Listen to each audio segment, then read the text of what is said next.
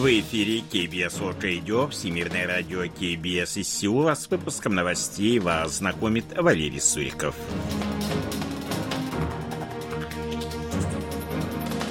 Основные темы этого выпуска Республика Корея и Нидерланды создадут полупроводниковый альянс. В Республике Корея началась предварительная регистрация кандидатов на выборы в Национальное собрание – Южнокорейские и американские военачальники обсудили вопросы сотрудничества.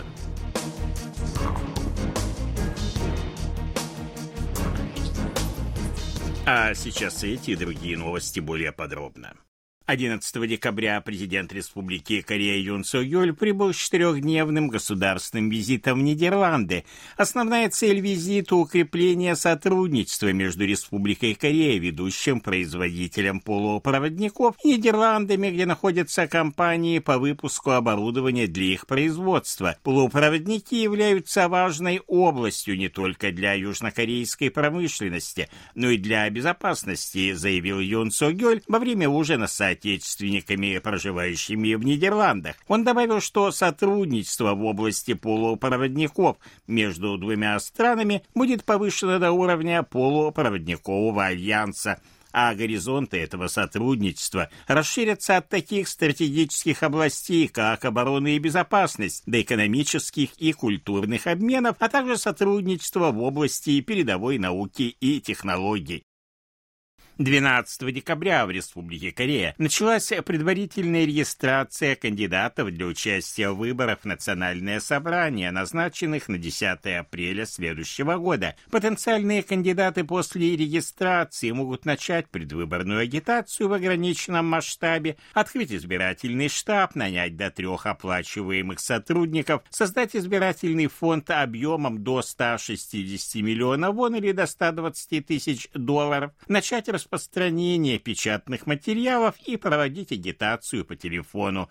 Официальная регистрация кандидатов будет проходить 21-22 марта, полномасштабная агитация стартует 28 марта, а 29 марта будет опубликован список участников парламентских выборов.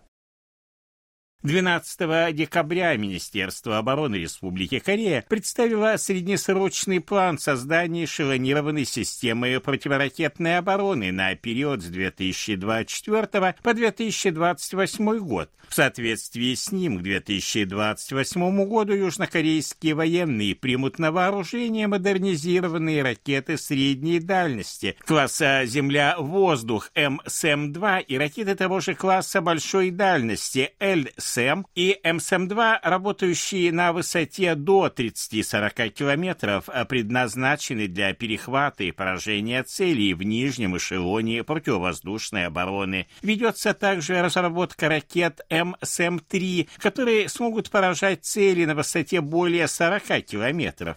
Проект рассчитан до 2034 года, его стоимость составляет 2 миллиарда 100 миллионов долларов.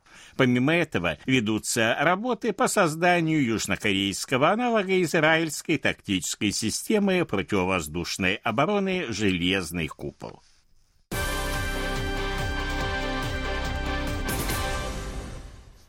Председатели Объединенных комитетов начальников штабов вооруженных сил Республики Корея и США адмирал Ким Мён Су и генерал Чарльз Браун обсудили вопросы сотрудничества в борьбе с военными угрозами Северной Кореи. В ходе телефонного разговора, состоявшегося 12 декабря, они затронули ситуацию в сфере безопасности на Корейском полуострове и вокруг него, поделились мнениями о путях расширения трехстороннего сотрудничества с участием Японии. Военачальники договорились приложить усилия для скорейшей организации системы обмена данными о запуске северокорейских ракет в режиме реального времени, отметили необходимость проведения трехсторонних военных учений. Организация Объединенных Наций исключила КНДР из своего глобального плана гуманитарной помощи на 2024 год. Такое решение принимается уже четвертый год подряд, сообщила 12 декабря радиостанция «Голос Америки». Глобальный гуманитарный обзор, опубликованный Управлением ООН по координации гуманитарной деятельности, предусматривает поддержку лишь двух азиатских стран – Афганистана и Мьянмы, он исключает Северную Корею из планов помощи с 2021 года в связи с тем, что в 2020 году Пхеньян закрыл границы, чтобы предотвратить распространение коронавируса. Это сделало невозможным проведение мониторинга гуманитарной ситуации и распределения помощи. Делегация Приморского края России во главе с губернатором Олегом Кожемяко прибыла в Пхеньян 11 декабря. Как сообщает агентство ЦТАК, делегацию в аэропорту Пхеньяна встречал замминистра внешнеэкономических связей КНДР Чи Гён Су, работники профильных организаций и сотрудники российского посольства. В первый день визита для делегации был устроен прием – Ранее в интервью российским СМИ Кожемяка говорил о планах посещения Северной Кореи до конца текущего года, чтобы обсудить сотрудничество в туризме, торговле и сельском хозяйстве.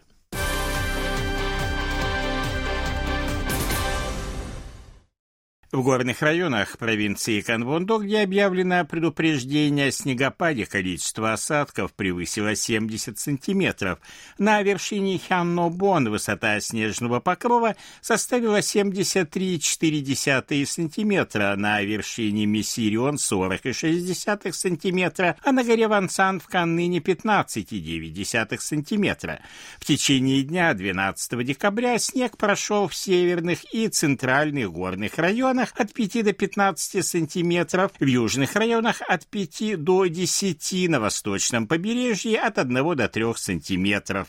В высокогорных районах э, сохраняется снежный покров, а на побережье, где более высокая температура, идет дождь. Самое большое количество осадков отмечено в области Вондок-Ып, города Самчока, 234 миллиметра. Далее следует деревня Окемён, города Каннына, 168 и город Сокчо 92,2 мм.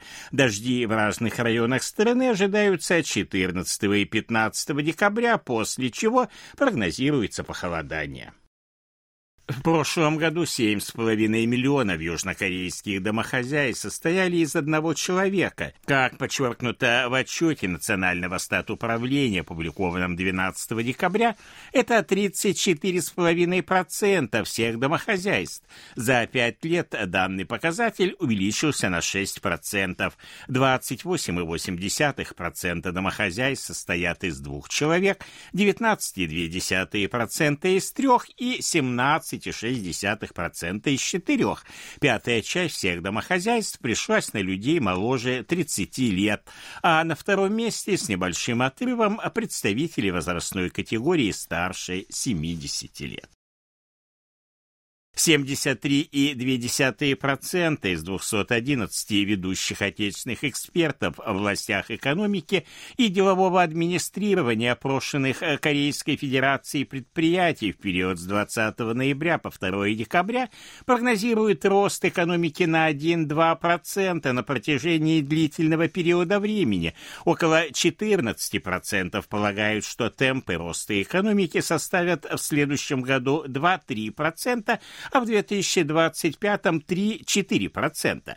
11% опрошенных ответили, что темпы роста экономики временно повысятся до 3-4%, но вскоре упадут до 1,2%. И лишь 1,4% респондентов ответили, что экономика будет расти со следующего года в диапазоне 3-4%.